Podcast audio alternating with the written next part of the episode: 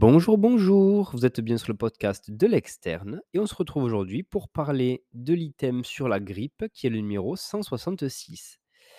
Effectivement, donc là, bon, ben, on sort un petit peu de, la période euh, de, contagion maximale, mais il y en a toujours au cabinet, on en voit quelques, quelques-unes des grippes encore. hein. Donc bon, bah, des fois on ne sait pas trop si c'est un petit Covid, une grippe, euh, voilà, on fait plus trop de tests donc. Donc voilà, on va voir tous les symptômes, comment on la guérit et voilà, c'est parti. On passe de suite sur les modes de transmission de la grippe. Donc, la contagion est essentiellement interhumaine et elle est saisonnière. Donc, de novembre à février, comme on le voit, c'est un petit peu passé, mais bon, l'hiver ayant été tardif, on peut imaginer que ça peut durer jusqu'en avril. La transmission est directe, soit par voie aérienne, soit par l'intermédiaire de gouttelettes de pflug en suspension dans l'air expulsé lors d'un effort de toux ou un éternuement. Le sujet est contagieux un jour avant et jusqu'à six jours après le début des symptômes. Les oiseaux aquatiques, qui sont un réservoir du virus influenzae A, peuvent transmettre le virus via leur déjection. Alors, les moyens de surveillance épidémiologique. Au niveau de la population, on a deux sites qui permettent de, connaître un peu la surveillance épidémio. Donc, on a Santé publique France. Donc là, on a des publications des données internationales et nationales qui représentent du coup tous les passages aux urgences et les cas groupés.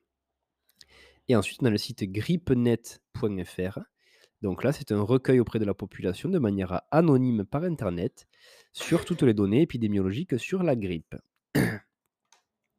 En médecine ambulatoire, on a le réseau Sentinelle. Donc ça, c'est une surveillance clinique et virologique des syndromes grippaux en médecine ambulatoire.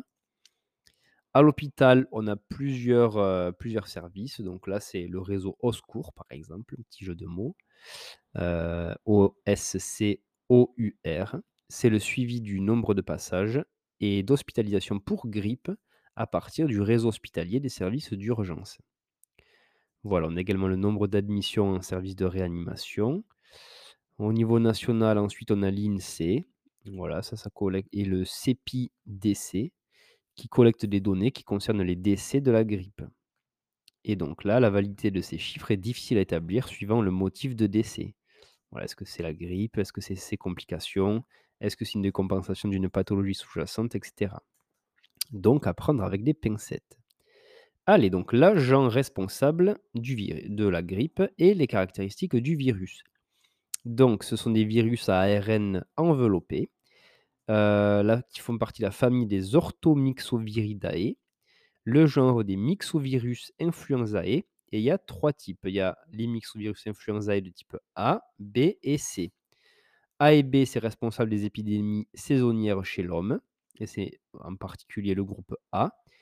Et les myxovirus influenzae de type C ne sont responsables que de cas sporadiques. Donc voilà, c'est moins, fréquent. Les A et B, ils sont séparés en plusieurs sous-types en fonction de deux protéines qu'ils ont à la surface. Donc c'est l'hémagglutinine, H1 à H17, et la neuraminidase, N1 à N9. Donc on se rappelle, par exemple, l'épidémie de grippe A qu'il y avait eu peut-être dans les années 2010 par là, où c'était la grippe A, H1N1. Donc voilà, ça dépend. Ça veut dire qu'il y avait l'hémagglutinine H1 et la neuraminidase N1. Ok, donc les virus de type A et B varient régulièrement du fait des modifications de leur ARN par deux mécanismes de mutation, ce sont les cassures et les glissements. Alors, les modalités du diagnostic de la grippe. Donc, les motifs de consultation. Ce sont souvent ben, des, symptômes de survenue brutale, donc moins de 12 heures avant la consultation. Euh, il peut y avoir une asthénie, fièvre ou frisson, des céphalées, une toux, des maux de gorge, un essoufflement, des arthralgies avec des myalgies, un contexte hivernal et une épidémie de grippe, et également une notion de grippe dans l'entourage. Les signes cliniques, donc là, ils sont différents selon la phase. Et il y a trois phases qui sont observées. Il y a la phase d'incubation, d'invasion et la phase d'état.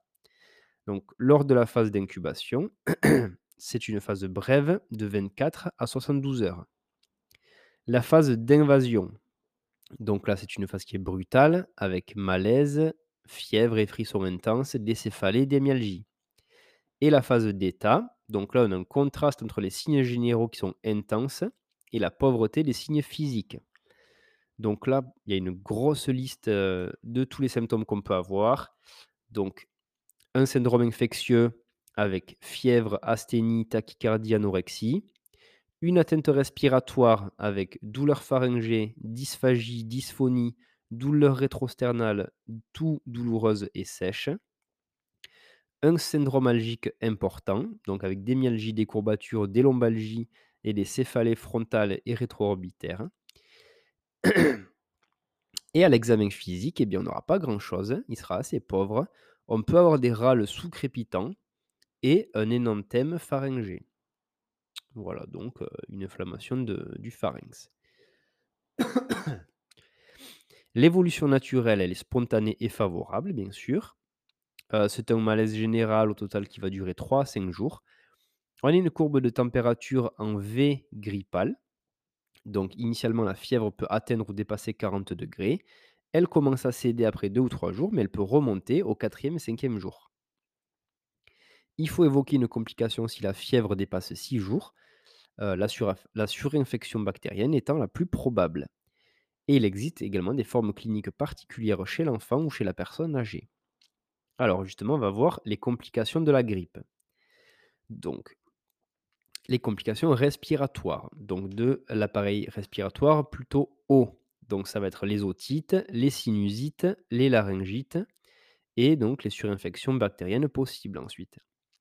Pour les affections respiratoires basses, donc ça peut entraîner des bronchites aiguës, des exacerbations de BPCO, une pneumonie virale primaire et de manière rare une grippe maligne primaire. Donc là, c'est la, pneumopathie alvéolo-interstitielle hypoxémiante qui sera responsable d'un euh, SDRA, donc un syndrome de détresse respiratoire aiguë. On peut également avoir une pneumonie bactérienne secondaire. Et donc là, en moyenne, entre J5 et J7, on aura une, réapparition de symptômes respiratoires. Et donc là, on n'aura non pas une toux sèche, mais productive. Voilà.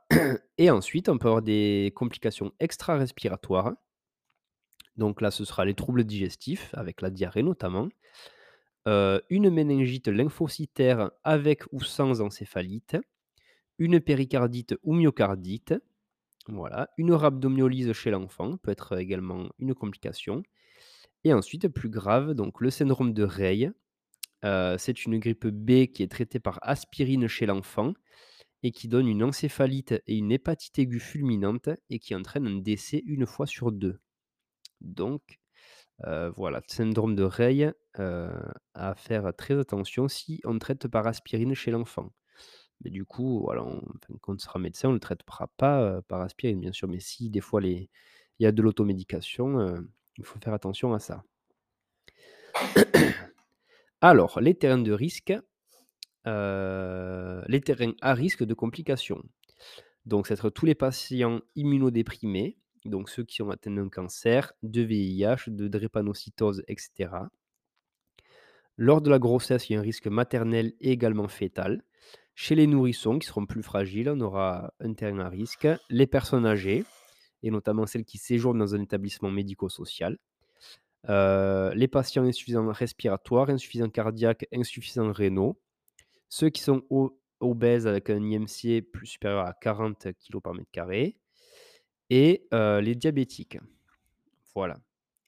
Ensuite, on peut avoir des principaux diagnostics différentiels. Donc là, ça va être le virus, tout simple, avec syndrome grippal. Donc ça peut être le virus respiratoire syncytial, voilà, n'importe lequel. Et ça peut être aussi des infections bactériennes. Amycoplasme, chlamydia, listeria, etc. Ça peut mimer le, syndrome grippal. bah, excusez-moi, je suis un petit peu malade, peut-être ça s'entend. Je pense pas que ce soit la grippe, mais bon. Les indications d'hospitalisation. Donc là, la décision, elle est partagée en fonction de l'expertise clinique, de l'état général et des préférences et de l'environnement social du patient. Donc, notamment, lorsqu'ils appartiennent à un groupe à risque, il faudra ben, en discuter Donc là, c'est les âges extrêmes de la vie, donc les moins de 6 mois et les plus de 65 ans avec, voilà, comorbidité parce que 65 ans de nos jours, c'est pas pas si vieux. Les patients insuffisants, donc soit cardiaque, respi ou ou les diabétiques, les immunodéprimés, la drépanocytose. Voilà, ça, sera des conditions d'hospitalisation et également si on a des signes de complications qu'on vient de voir, donc pneumonie, signes cardiaques et signes neurologiques. Voilà. Alors pour, les indications et les non-indications du coup des examens paracliniques. Donc là, déjà, il faut savoir que, pour faire le diagnostic de grippe, c'est uniquement basé sur la clinique. Il n'y a pas d'examen paraclinique qui est nécessaire. Par contre, chez un patient hospitalisé, donc là, pour guider le traitement et les mesures d'hygiène, on pourra faire un écouvillonnage nasopharyngé, avec une PCR, comme pour le covid, mais là, ce sera une recherche de myxovirus influenzae. Heu, donc à visée épidémiologique, on pourra faire un TROD, donc un test rapide d'orientation diagnostique. Ça, ça sera pour le suivi épidémique et virologique des réseaux de surveillance et on pourra également le faire chez les enfants pour diminuer les examens complémentaires, les hospitalisations et aussi les antibiothérapies qui seront prescrites à tort, du coup. Alors, au niveau des techniques de prélèvement à la recherche de la grippe, eh bien, tout simplement, ça sera une PCR du myxovirus influenzae. Donc là, ça sera, heu, un prélèvement nasopharyngé. Heu, on peut avoir, heu, des alternatives de détection d'antigènes viraux par des tests, diagnostiques rapides. Par exemple ELISA ou immunofluorescence. Mais là, la sensibilité est pas ouf et les sérologies sont sans intérêt. Voilà.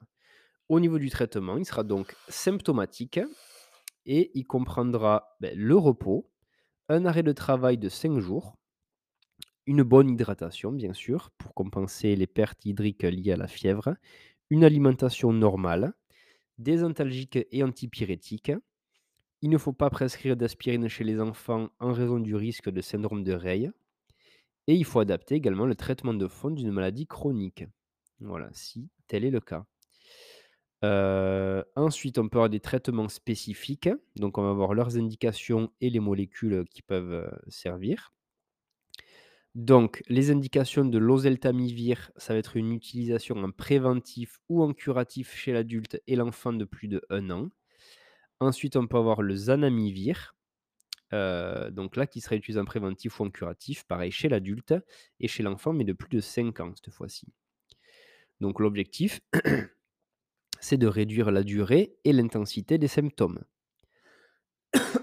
Donc pour l'oseltamivir, heu, depuis mai 2020, il y a un service médical rendu qui est jugé insuffisant en curatif et également en prévention en situation d'épidémie saisonnière. La balance bénéfice-risque et remboursement est donc discutée. Voilà donc pour l'oseltamivir, heu, on le prescrit plus en pratique. Les indications ensuite, des inhibiteurs de la neuraminidase.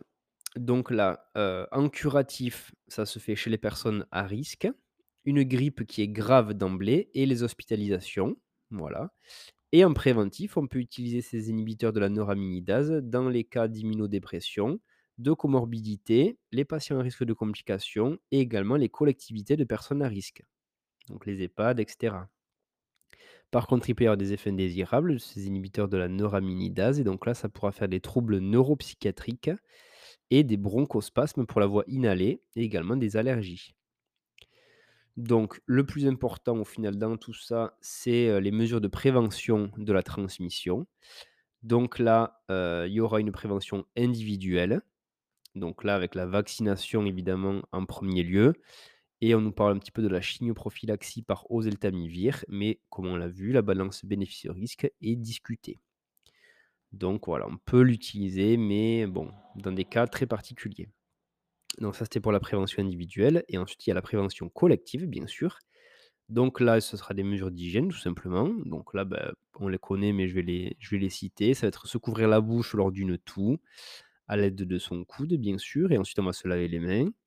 Se couvrir le nez lors des éternuements, puis se laver les mains. Se moucher avec des mouchoirs en papier à usage unique, qu'on ira gentiment jeter à la suite. Heu, cracher systématiquement dans un mouchoir en papier à usage unique, si on doit cracher bien sûr, bon, c'est pas le cas de tout le monde et il faut jeter ces éléments dans une poubelle recouverte d'un couvercle, puis se laver les mains avec une solution hydroalcoolique. Voilà et un petit mot ensuite sur, heu, les indications du vaccin antigrippal. Donc c'est un vaccin qui est recommandé, il n'est pas obligatoire, mais il va être recommandé chez les plus de 65 ans, chez les femmes enceintes, heu, chez les personnes, y compris chez les enfants, avec des pathologies qui majorent le risque de survenue d'une complication de la grippe, donc on les a vus un petit peu avant. Ça sera recommandé également chez les professionnels de santé, donc nous on est tous concernés a priori par, par cette vaccination. Également les professionnels en contact régulier et prolongé avec des personnes à risque sévère. Donc là, bah, tout le personnel médical, tout le personnel qui travaille dans les EHPAD et cetera. Et également les les personnels qui sont navigants et les professionnels du tourisme qui accompagnent des groupes. Voilà, pour éviter, bah, de transmettre, du coup, de créer, un environnement contagieux. Voilà, on en a fini sur ce chapitre, heu, sur la grippe, un petit chapitre court, voilà, qui est encore dans l'air du temps. J'espère qu'il vous aura appris, heu, quelque chose et ensuite, beh, prenez bien soin de vous et de votre, heu, entourage également. Faites-vous plaisir, voilà, un petit plaisir du quotidien, c'est toujours important et puis à la prochaine. Ciao, ciao.